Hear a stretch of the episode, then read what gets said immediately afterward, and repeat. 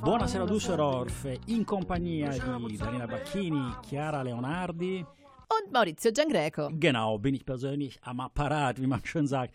Super tolle Sendung heute. Wir werden also viele Argumenten, tolle italienische Musik, nur italienische Musik. Bleiben Sie am Ball, weil wir haben ganz tolle Sache. Richtig, äh, Daniela? Assolutamente sì. Tra le cose più importanti abbiamo una bellissima chiacchierata con il nuovo console generale di Colonia. Wir haben eben den neuen Generalkonsul in Köln kennengelernt und getroffen. Poi parleremo anche di Comites. Es wird eben gewählt im Dezember. Am 3. Dezember wird der neue Comites. Das ist die Institution, die uns Italiener hier in Deutschland repräsentiert. E poi, ma tu lo sapevi a proposito, Chiara? Aber selbstverständlich. Vielen Dank der Nachfrage, liebe Daniela. Ich hoffe, dir geht es gut. Sì, io sto bene, mir geht's gut.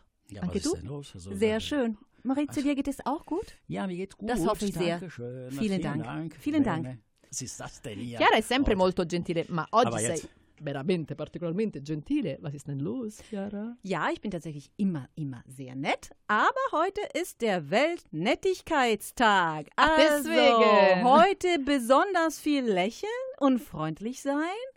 Und nett natürlich. Kennt ihr den Satz von Mark Twain? No. Freundlichkeit ist eine Sprache, die Taube hören und Blinde lesen können. Wow. Also heute ganz besonders äh, freundlich und lächeln. Allora, attenzione, dobbiamo essere tutti gentili, anche i nostri radioascoltatori con noi, quindi non cambiate canale, siamo sempre qui. Gentili, gentili, gentili, Daniela. Justo, wir sind das sowieso und heute umso mehr. Mm, Und wir hören jetzt auch ein Lied, was besonders Pflege bzw. sich, sich kümmert drum geht, oder? Ja, ganz genau. Ich habe mir gedacht, für den heutigen Tag ein Lied von Battiato. Battiato natürlich äh, sehr bekannt, ist leider dieses Jahr verstorben. Und eine, glaube ich, der bekannteste Lied von ihm ist La Cura. Und ja, geht es wirklich da darum aufpassen, sich kümmern. Und ich finde für den heutigen Tag sehr, sehr passend. Wunderschönes Lied. Daniela, vai con la prima canzone che dedichiamo a tutti i nostri ascoltatori. Abbiate cura di voi. Oh yeah. proteggerò dalle paure delle ipocondrie, dai turbamenti che da oggi incontrerai per la tua via, dalle ingiustizie dagli inganni del tuo tempo, dai fallimenti che per tua natura normalmente attirerai. Ti solleverò dai dolori dai tuoi sbalzi d'umore dalle ossessioni delle tue manie. Supererò le correnti gravitazionali, lo spazio e la luce per non farti invecchiare. E guarirai da tutte le malattie, perché sei un essere speciale ed io avrò cura di te.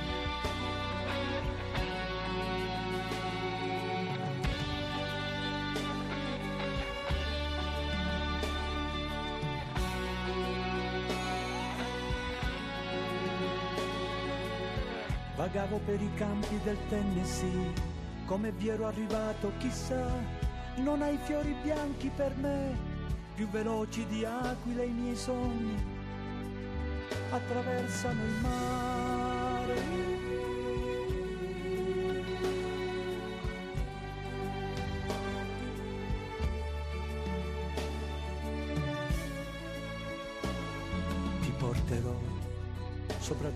Silenzio e la pazienza. Percorreremo assieme le vie che portano all'essenza. I profumi d'amore inebrieranno i nostri corpi. La bonaccia d'agosto non calmerà i nostri sensi. Tesserò i tuoi capelli come trame di un canto. Conosco le leggi del mondo e te ne farò dono.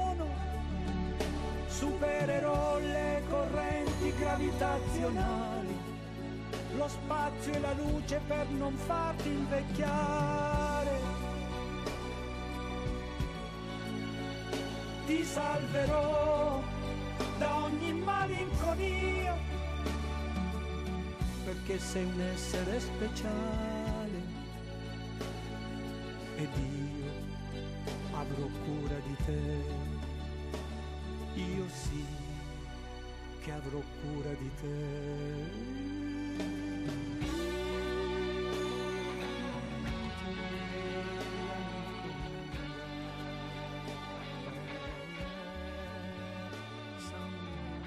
Buonasera Düsseldorf. Mein Gott, war das Lied von Battiato schön. Ganz toll. Ich liebe sowieso Battiato. Schade, dass er gestorben ist. Ein großer Musiker für uns alle, für die ganze Welt. Mm, ma Chiara, a noi che piace leggere, no? Also wir lieben das Lesen, die Bücher. Was ist dann in diesem letzten Monat, als wir uns nicht gesehen haben, was ist denn da passiert in Italien, Deutschland? Oh, ist ganz viel passiert, ganz viel passiert. Also zwei große Buchmessen, einmal in Italien, einmal in Deutschland. Das heißt, wir hatten Il Salone del Libro a Torino, eine Mhm. ganz tolle Veranstaltung in Mhm. Italien. Und eine Woche später die äh, Frankfurter Buchmesse. Und da waren auch italienische Schriftsteller dabei, nämlich war die Dacia Maraini, eine sehr berühmte Schriftstellerin, die übrigens heute Geburtstag hat. Alles. Gute, Dacia Maraini. Und dann war auch dabei Albinati, Edoardo Albinati, mit seinem Buch La Scuola Cattolica. Der übrigens auch ähm, ein Buch, also Quatsch, nicht ein Buch, ist ein Buch, aber ist auch ein Film geworden. Ganz genau, ganz genau. Ein Film ist jetzt im Kino zu sehen mit dem wunderschönen Schauspieler Riccardo Scamarcio. Mein Gott, wunderschön. Er sieht genauso ein bisschen wie ich aus. Also nicht Ja, mehr so- oder so nicht ähnlich. weniger. Ganz genau. Aber Scamarcio, Genauso. aufpassen, hat heute auch Geburtstag. Auguri, Riccardo. Auguroni. Die hören natürlich äh, bestimmt zu, Dacia und Riccardo. Aber Sie ganz haben sonst sicher. nichts zu tun und hören bestimmt Buonasera Düsseldorf, da bin ich mir sicher. Ganz genau. Und äh, der ist gerade in, äh, im, äh, im Kino zu sehen, auch mit einem anderen Film, den du vielleicht schon gesehen hast. Ich habe den. Film gesehen und zwar Tre Piani Mhm. von äh, Moretti, der Film. Ein sehr, sehr interessanter, sehr schöner Film. Ganz genau. Das ist die Verfilmung von einem wunderschönen Buch von Eschkol Nevo. Das Buch habe ich gelesen, den Film noch nicht, aber ich freue mich darauf, sobald ich in Italien bin. Chiara, die weiß so viel, ne?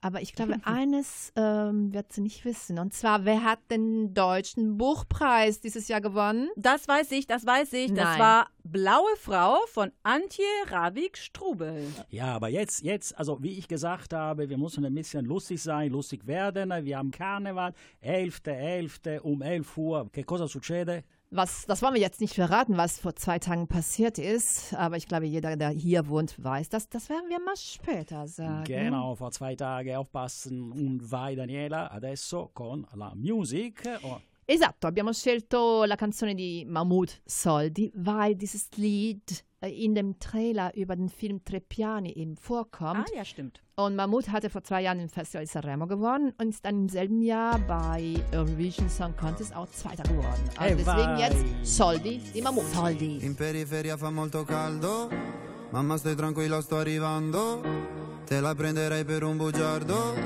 ti sembrava amore ma era altro, beve champagne sotto Ramadan, alla tv danno Jackie Chan, fuma narghile, mi chiede come va. Mi chiede come va, come va, come va, sai già come va, come va, come va. Penso più veloce per capire se domani tu mi fregherai. Non ho tempo per chiarire perché solo ora so cosa sei. È difficile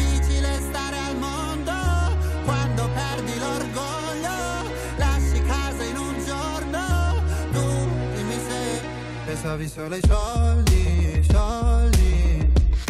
Come se avessi avuto soldi, soldi.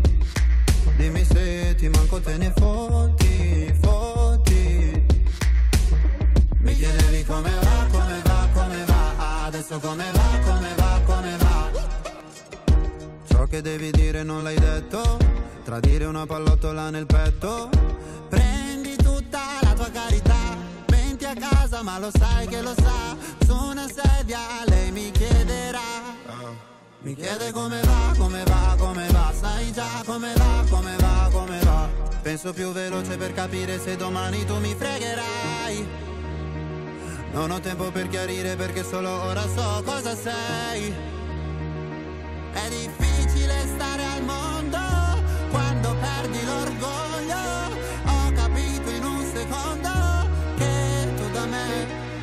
solo soldi, soldi come se avessi avessi avuto soldi, soldi. Prima mi parlavi fino a tardi, tardi. Mi chiedevi come va, come va, come va. Adesso come va, come va, come va. ولدي ولدي حبيبي تعالي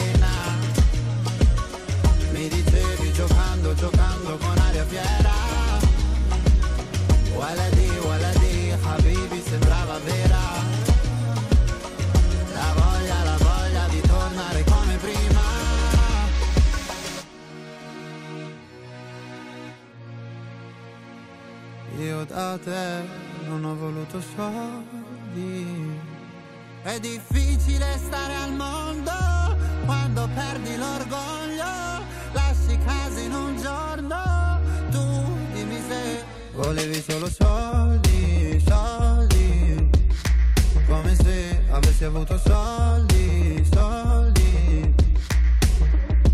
Lasci la città ma nessuno lo sa. Ieri eri qua, chiedi come va, come va, come va Sai già come va, come va, come va Perché l'Italia è passione. Buonasera Düsseldorf. Buonasera Düsseldorf, abbiamo il grande onore oggi di essere qui con il nostro nuovo console eh, di Colonia, il dottor Cavalieri. Benvenuto in Germania, benvenuto a Düsseldorf. Grazie, danke. Ah, se la cava già un po' col tedesco. Dal settembre scorso è console qui a Colonia, eh, nella sua carriera c'è tanto Sud America, c'è l'Africa, c'è tanta Madrid, ora la Germania, un clima completamente diverso, un'altra lingua. Quali sono le prime impressioni? Welche sind die ersten Eindrücke nach so viel Südamerika, Afrika und äh, in den letzten Jahren auch Madrid? Hier ist das Klima anders, die Sprache auch. Sì, sono molto contento, grazie per questa opportunità eh, di poter parlare appunto alla collettività eh, qui a Düsseldorf.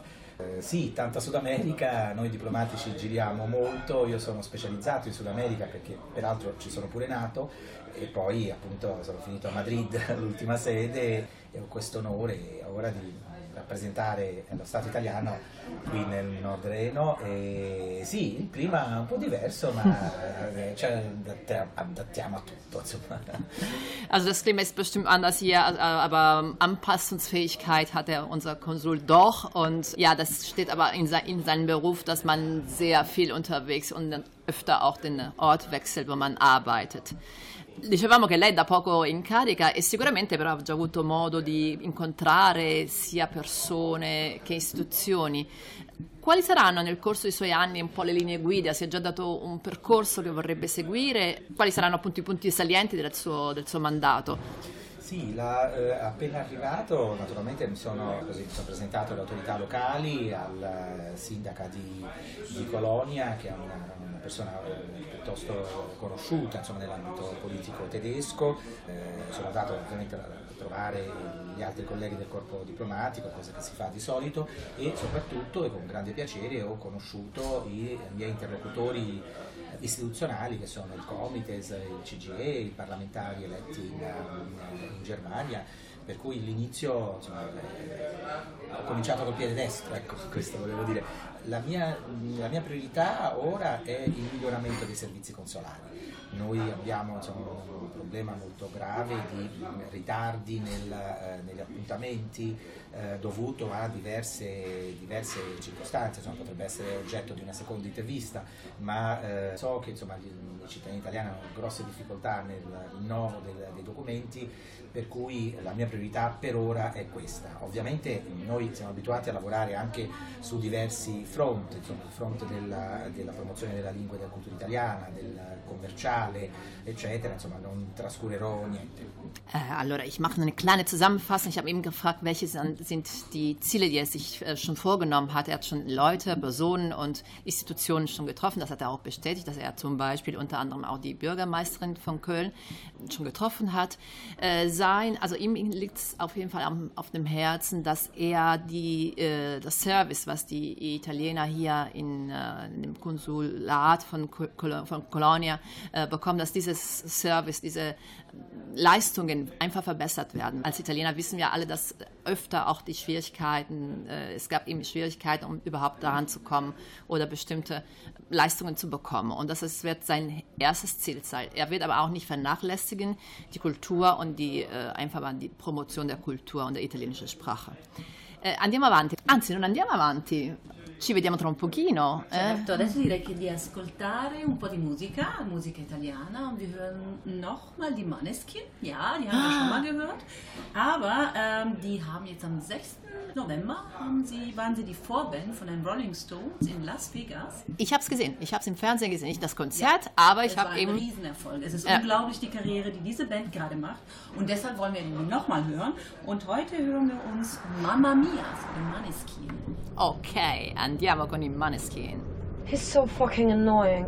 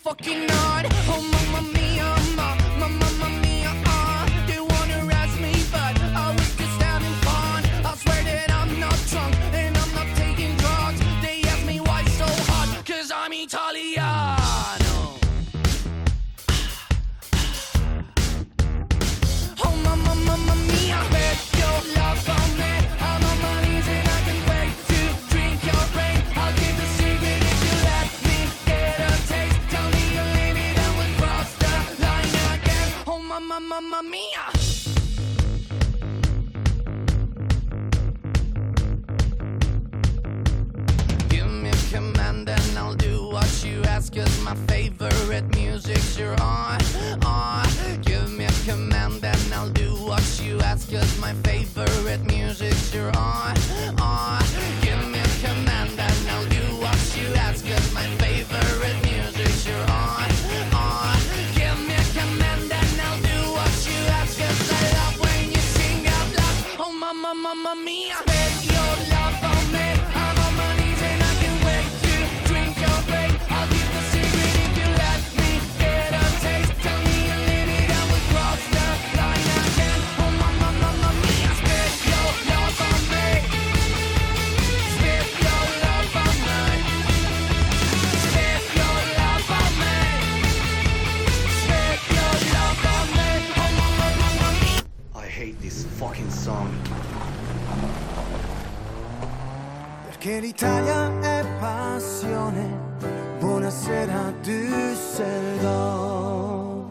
Buonasera Düsseldorf, siamo ancora in compagnia con il nostro nuovo console eh, di Colonia, il dottor Cavalieri. Un piacere veramente averla con noi per questa prima chiacchierata, unser erstes Treffen. Wir werden uns bestimmt nochmal treffen und noch ausführlicher über Ihren ihren Job reden.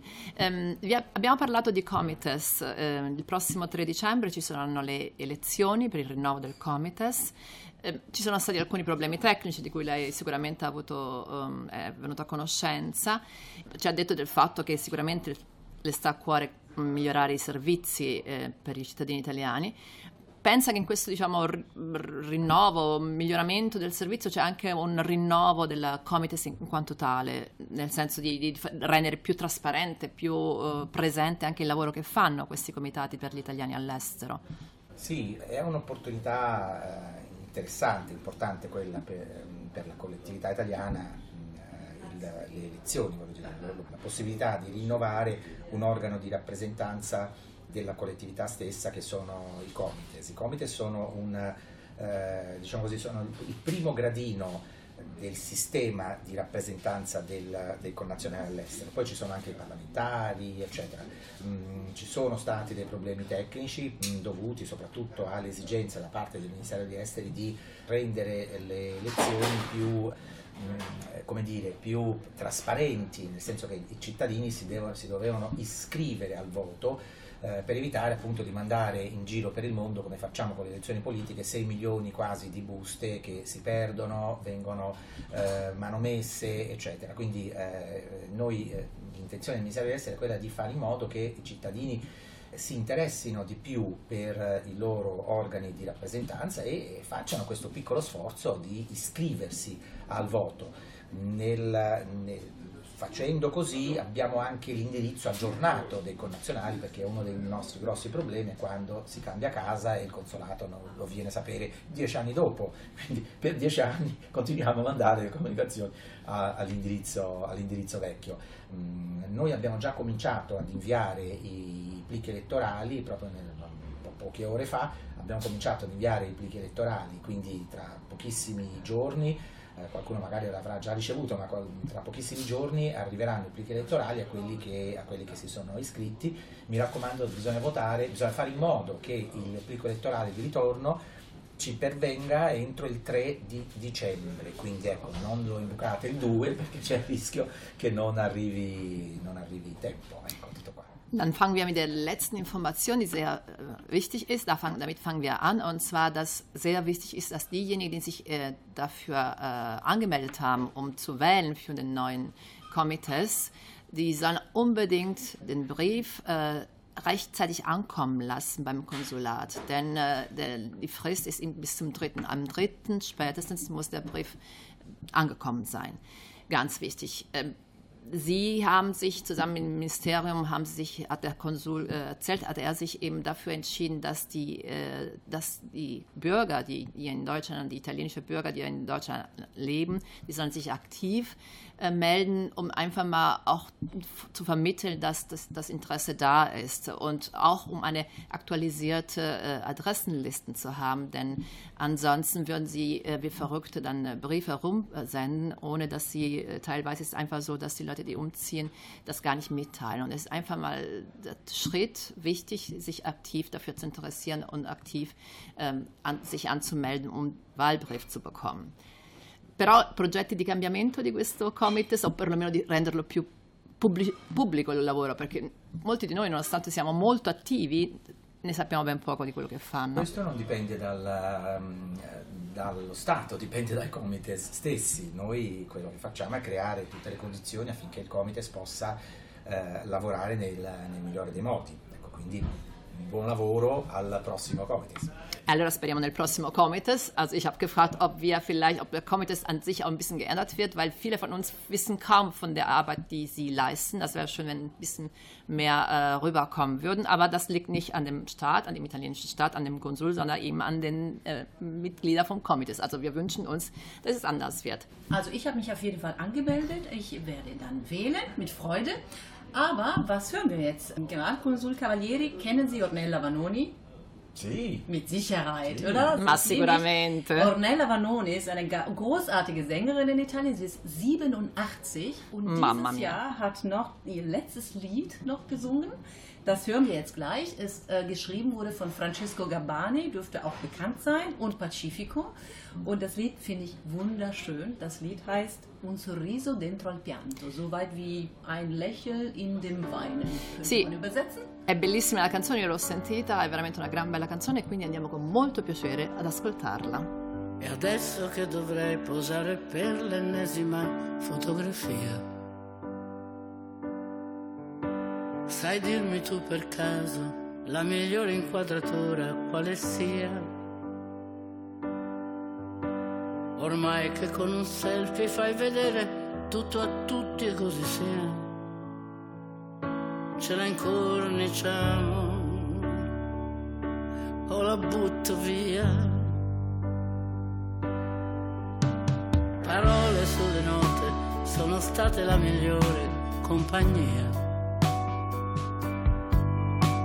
Per affrontare la stupidità abbiamo ancora l'allegria. Se il cielo concedesse un po' di grazia ad ogni anima qua giù, io sarei una santa, anima che canta, che canta in equilibrio sopra un'emozione, che capovolge l'esistenza alle persone, che non si può spiegare fino in fondo, ma che resta in fondo al cuore.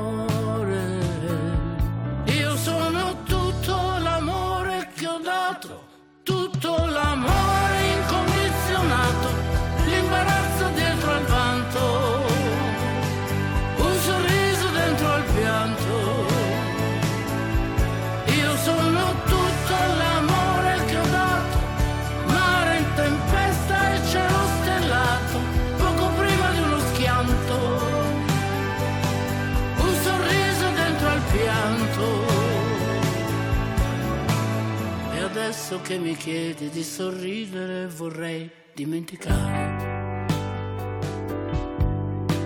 Ferite da leccare, grandi amori solo da desiderare. Se l'universo scomparisse in un istante non ci fosse più, io sicuramente resterei per sempre,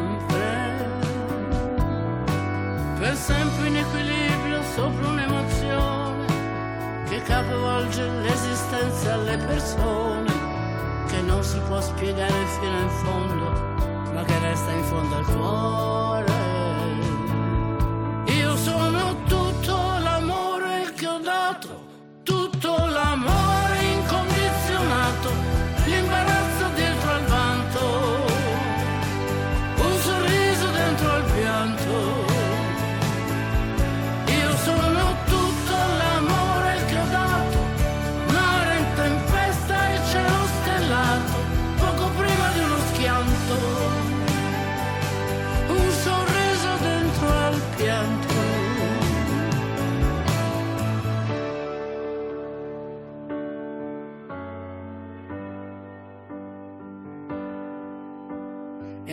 Adesso che mi chiedi di sorridere, vorrei dimenticare.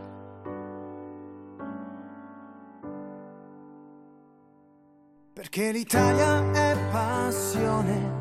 Buonasera Düsseldorf. Buonasera Düsseldorf, siamo ancora in compagnia del Console Cavalieri, e una gradita, veramente una gradita presenza. Peraltro non siamo in studio ma siamo in un eh, ristorante di Düsseldorf dove ci siamo incontrati per la prima volta e per questo anche un po' di rumori in sottofondo. Ein bisschen Lärm ist einfach, weil wir nicht im Studio uns getroffen haben, sondern im, im Restaurant, um ein bisschen so das erste Mal miteinander Kontakt aufzunehmen. La prossima domanda. Lei è nato a San Paolo in Brasile, ha però studiato a Perugia in Italia, scienze politiche. La sua storia, storia è dunque fatta di spostamenti, non vorrei dire immigrazione, ma di spostamenti in diversi luoghi. Ehm, questo suo vissuto personale la aiuta in qualche modo nel suo lavoro a sentirsi più vicino, anche dal punto di vista emotivo, a chi rappresenta le persone che abitano all'estero? Assolutamente sì, assolutamente sì, e mi considero un migrante come eh, siete forse tutti voi che mi ascoltate in questo momento, eh, questa grande collettività italiana in- nel Nord Reno. Eh, sono migrante ora non solo perché il mio lavoro mi, mi porta a vivere in eh, diversi paesi, ma sono migrante perché mi considero un eh, emigrante italiano di ritorno, perché era italiano mio nonno, emigrato in Brasile nel 1901, eh, non è mai più rientrato in Italia. eh, mio padre, già nato in Brasile, purtroppo è deceduto quando ero eh, adolescente e per riscattare un po' la memoria di mio padre e di mio nonno sono eh, andato a studiare in Italia dove ho preso una laurea in scienze politiche e dove ho vinto il concorso alla carriera diplomatica. Sono molto fiero di rappresentare oggi il paese eh, dei miei antenati che è anche il mio paese. Quindi sono molto vicino, per rispondere alla sua domanda, sono molto vicino alla, alla collettività. Io lo dicevo non mi ricordo bene a chi, eh, l'altro giorno quando arrivo la mattina presto in consolato e vedo un po' di fila fuori e la cosa non mi rende per niente felice, cerco sempre di capire come mai oggi c'è la fila, e allora mi spiegano che il Covid facciamo aspettare fuori perché sennò c'è troppa gente, eccetera. Quindi voglio dire, non, eh, sono molto vicino. Il mio primo passaporto italiano l'ho ottenuto al consolato a San Paolo nel lontano 87 eh, ed ero il terzo di una fila che è cominciata alle 5 del mattino 32 anni fa. Quindi ecco, per tornare un po' a una delle domande che mi è stata fatta, la mia priorità è quella di rendere, eh, erogare dire, servizi di qualità per la collettività, perché è il minimo che possiamo fare come funzionari dello Stato. Un pochino eine kurze Zusammenfassung. Äh, ich habe eben gefragt, er ist in Brasilien geboren, er hat aber in Italien studiert und ich habe ihn gefragt, äh, ob dieses äh, in verschiedenen Orten gewesen zu sein, dieses sich bewegt zu haben, ein bisschen ihm hilft bei seiner Arbeit und ob er sich besser in den Gefühlen von den Bürgern reinsetzen kann, die im Ausland leben. Und seine Antwort war auf jeden Fall ja, definitiv, weil er das selber kennt, weil er seit äh, seinen ersten Pass, italienischen Pass, hat er eben vor 32 Jahren ähm, beantragt und er kennt das alles sehr gut. Und er ist auch äh, nicht in Italien geboren, aber das war sein Willen auch äh, irgendwie die italienische äh, Ader, die, Italien, die italienischen Wurzeln seiner Familie äh, wieder zu entdecken. Und deswegen ist er auch nach Italien gekommen, um zu studieren. Und er kann sich definitiv äh, in den Gefühlen von Leuten reinsetzen, die er zum Beispiel jeden, oder nicht jeden Morgen, aber ab und zu mal von dem Konsulat sieht, die dann äh, drauf warten. Er fragt immer nach, was ist denn hier los, warum warten die Leute? Das hat natürlich äh, momentan auch mit dem Covid mhm. zu tun, aber ist auf jeden Fall, was er schon gesagt hat, sein, äh, sein Ziel, die ganze Leistungen zu verbessern. Console, grazie mille, è stato un grande piacere. Piacere mio, piacere mio. Speriamo di vederci presto. Senza Arrivederci. Questa sarà, spero, la prima di una serie di interviste. Io vi ringrazio veramente di cuore, è un piacere poter essere qui con voi e alla prossima. Alla prossima. Grazie anche da parte mia. Adesso ascoltiamo di Lucio Dalla Caruso. E andiamo con Caruso.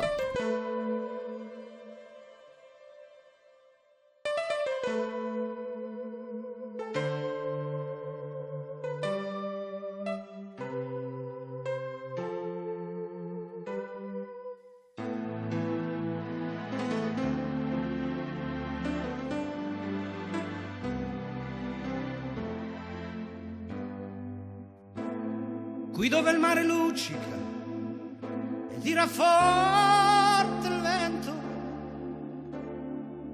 su una vecchia terrazza davanti al golfo di Sorrento.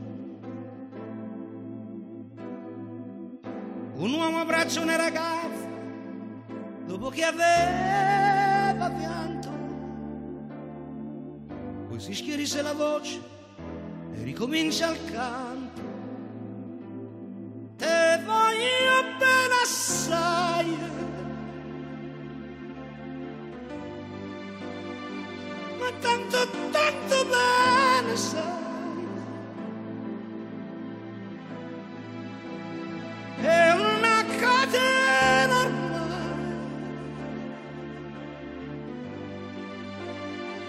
E scioglie il sangue dentro da una sai.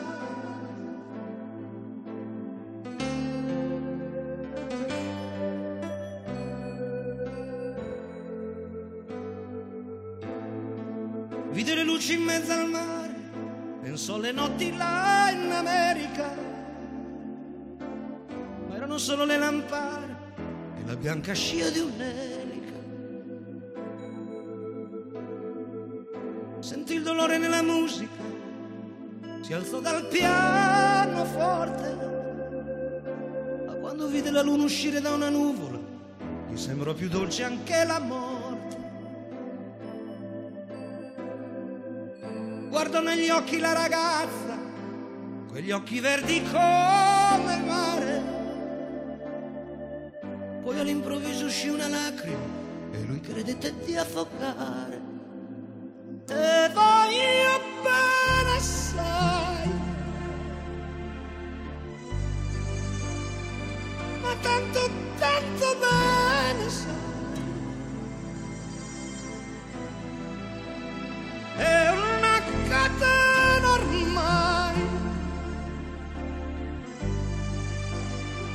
E scioglie il sangue di Nevada sai.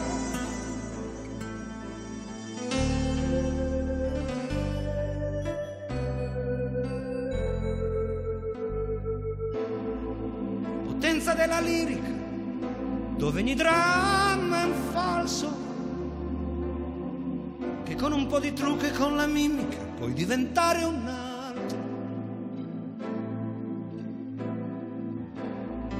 Occhi che ti guardano, così vicini e veri, mi fanno scordare le parole, confondono pensieri. Così diventa tutto piccolo, anche le notti là in America. Di volte vedi la tua vita come la scia di un'erica. Ma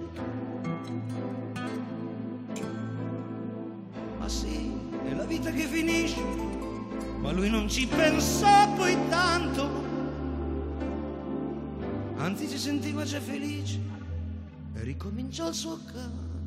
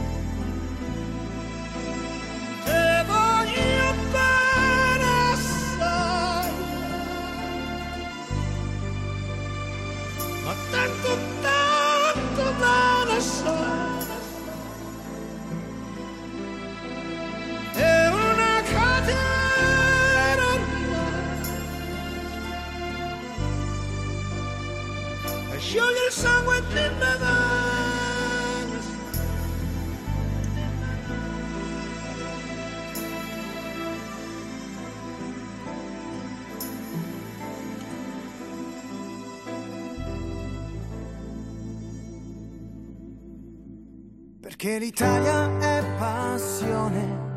Buonasera Düsseldorf. Buonasera Düsseldorf, wir sind zurück. Also ich finde unsere Generalkonsul Cavalieri sehr, sehr sympathisch. War wirklich sehr, sehr angenehm. Assolut- Und, äh, assolutamente sì. Un ottimo- molto, no? molto simpatico. Gentile, molto... lo salutiamo da questi microfoni, carissimo console generale, qui a casa sua sempre posto.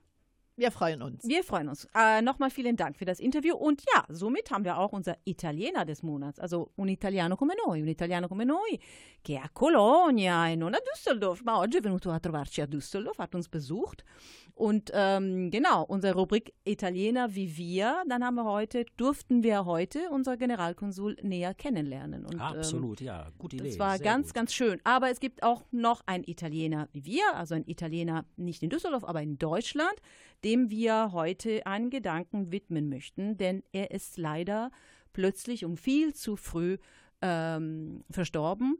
Und das ist Luigi Reitani. Luigi Reitani war ein sehr bekannter Germanist, war sehr profunder Kenner der äh, deutschen äh, Kultur. Er war auch der Direktor von dem italienischen Kulturinstitut in Berlin bis 2019. Aber auch danach war er sehr aktiv, auch für Ita die italienische Sprache. Und er war auch Partner von dieser Initiative Oli für die Lingua Italiana. Omaggio alla lingua Omaggio italiana. alla Lingua Italiana. Darüber haben wir letztes Mal mit Luigi Giunta gesprochen.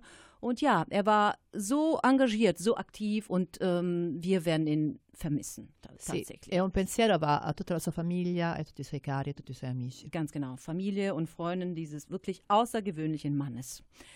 Aber wir haben noch eine Rubrik und zwar unser Wort des Monats. Und äh, Dani, heute sprichst du mit uns darüber. Ich kann euch nur sagen, hello. Hello, hello. Ich liebe hello, ich liebe auch Karneval. Richtig, Daniela? Genau, also das Wort des Monats ist aber nicht hello. Schade, weil sonst hätte ich endlich mal was gewonnen hier. Ja, vielleicht nächstes Mal, aber hat auf jeden Fall mit Karneval zu tun. Das Wort des Monats ist Hoppedit, eine Figur, die wir absolut nicht kennen in Italien. Und das ist umso interessanter für uns Italiener, weil so was Neues, äh, so, um, so was Unbekanntes. Das ist die Symbolfigur des Düsseldorfer Karnevals. Jedes Jahr zur gleichen Zeit wird er aufgeweckt. Und der begleitet dann die ganze Zeit die Karnevalisten bis äh, Aschermittwoch. Und dann Äh, stirbt er? Genau. Da, muss, da wird er wieder. Oh, ist ja Am traurig. Mittwoch ist alles vorbei. Und er wird wieder begraben, um dann aber ein Jahr später wieder aufgeweckt zu werden und dann fängt das Ganze wieder von neu an. Also ich finde das genial, muss ich sagen. Genial. Ja, Arme. genau. Gut, dann äh, jetzt ein bisschen Musik wieder und äh, wir hören jetzt äh, Giorgio Gaber, denn wir haben gehört, dass unser Luigi Reitani hat ihn sehr gemocht und dann haben wir uns gedacht, wenn wir an ihn denken möchten, dann haben wir uns ein Lied ausgesucht, ein sehr interessantes Lied für uns Italiener hier und auch witzig und das Lied ist Io non mi sento italiano und dann geht es weiter mit Ma per fortuna purtroppo lo sono, also leider oder zum Glück bin ich Italiener. Also Giorgio Gaber, io non mi sento italiano. E vai Daniela con la musica. Vado e di nuovo un pensiero a Luigi Retani.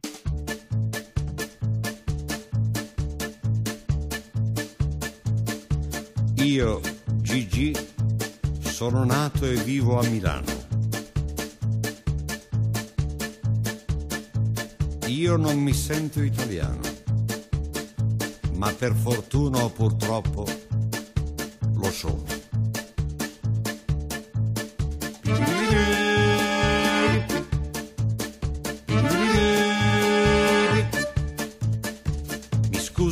Presidente, non è per colpa mia, ma questa nostra patria non so che cosa sia. Può darsi che mi sbagli, che sia una bella idea, ma temo che diventi una brutta poesia. Mi scusi Presidente, non sento un gran bisogno dell'inno nazionale, di cui un po' mi vergogno, in quanto ai calciatori non voglio giudicare. I nostri non lo sanno o hanno più pudore. Io non mi sento italiano, ma per fortuna purtroppo lo sono. Mi scusi Presidente se arrivo all'impudenza di dire che non sento alcuna appartenenza e tranne Garibaldi e altri eroi gloriosi non vedo alcun motivo per essere orgogliosi. Mi scusi Presidente, ma ho in mente il fanatismo delle camicie nere al tempo del fascismo da cui un bel giorno nacque questa democrazia che a farle i complimenti ci vuole fantasia. Io mi sento italiano, ma per fortuna o purtroppo lo sono. Questo bel paese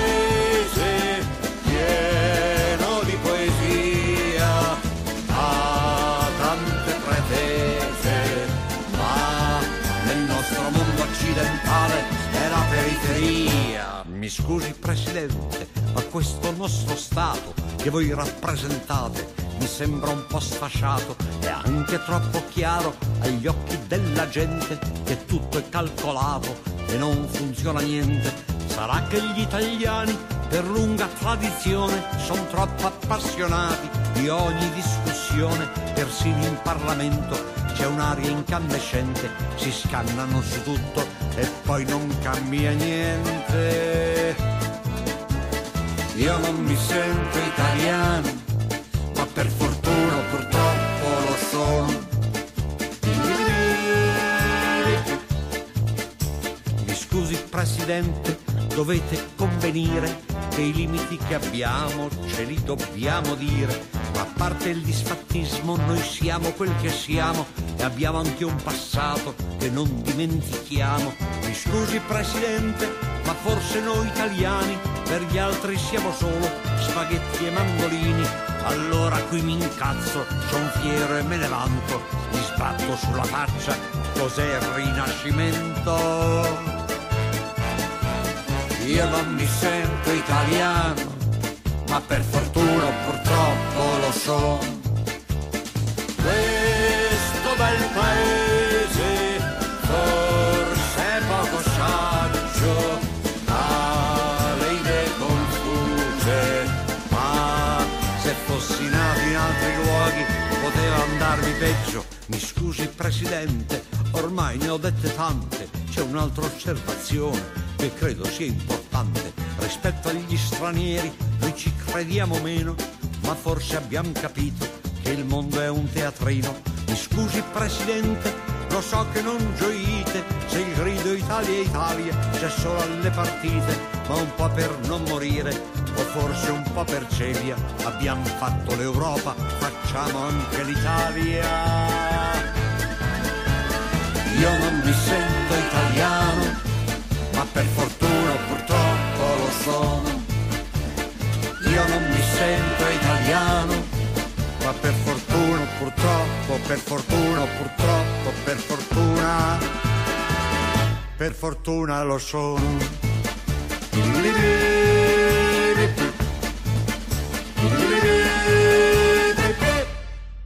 Perché l'Italia è passione. Buonasera Düsseldorf. Buonasera Düsseldorf, wir sind am Ende von dieser wunderschönen Sendung. Wir haben tolle Argumenten gehabt, richtig, Chiara? Richtig, richtig. Aber es passiert auch noch sehr, sehr viel in den nächsten Tagen. Und zwar vor allem Italiener in Düsseldorf, Italiani, preparatevi il 18 novembre iniziano i mercatini di Natale, Weihnachtsmarkt. Schön geht wieder. los. Ja, ich freue mich sehr auf den Glühwein.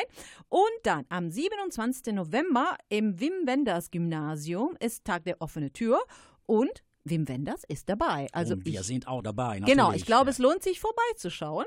Und dann natürlich nicht vergessen, haben wir heute darüber gesprochen, am 3. Dezember, il 3 dicembre, le elezioni del Comites. Also alle, die sich angemeldet haben, dürfen bis zum 3. Dezember wählen. Und wir können unsere Zuhörer dann später hören. Daniela sagt uns Bescheid, wie wir zu folgen sind. Wir sind überall, Maurizio. Wir sind zwei Dienstage des Monats auf stream.de zu hören. Wir sind den letzten, jeden letzten Mittwoch des Monats sind wir auf Antenne Düsseldorf zu hören.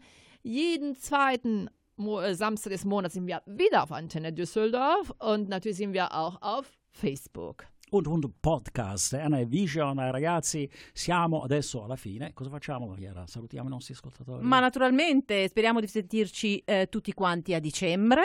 Eh, ascoltateci, seguiteci sulla pagina Facebook, vi mandiamo anche il link per lo streaming e così ci potete ascoltare in tutta comodità. Esatto, e allora arrivederci. Ciao Arrivederci. ciao, buonasera Düsseldorf. Düsseldorf, un abbraccio a tutti. Finiamo con Battisti.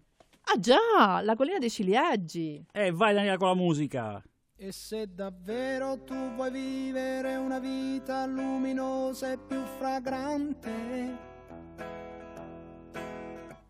cancella col coraggio quella supplica dagli occhi.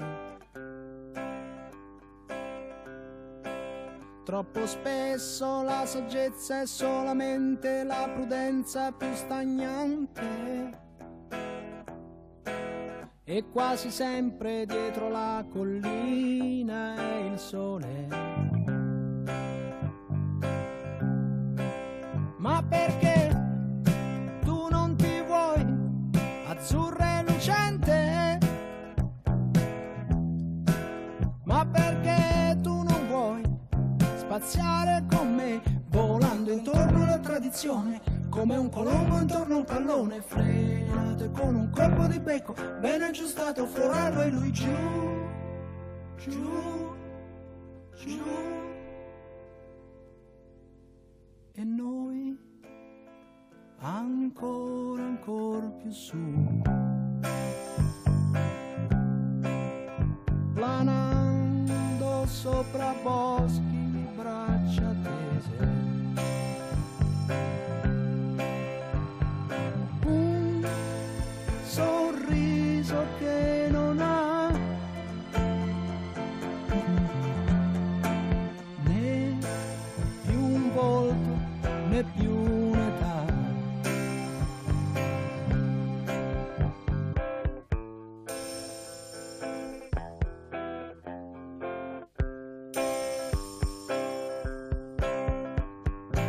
respirando brezze che dilagano su terre senza limiti e confini. Ci allontaniamo e poi ci ritroviamo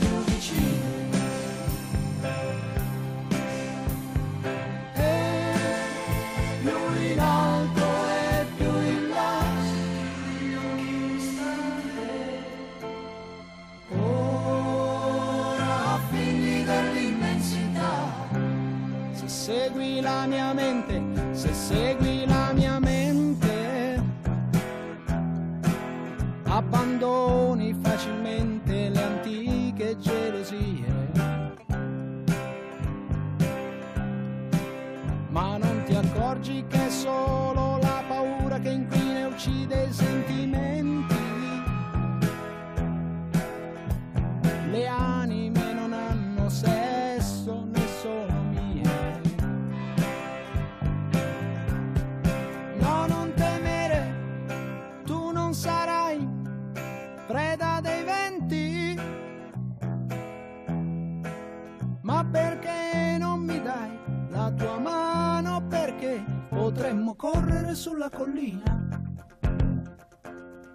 i ciliegi veder la mattina.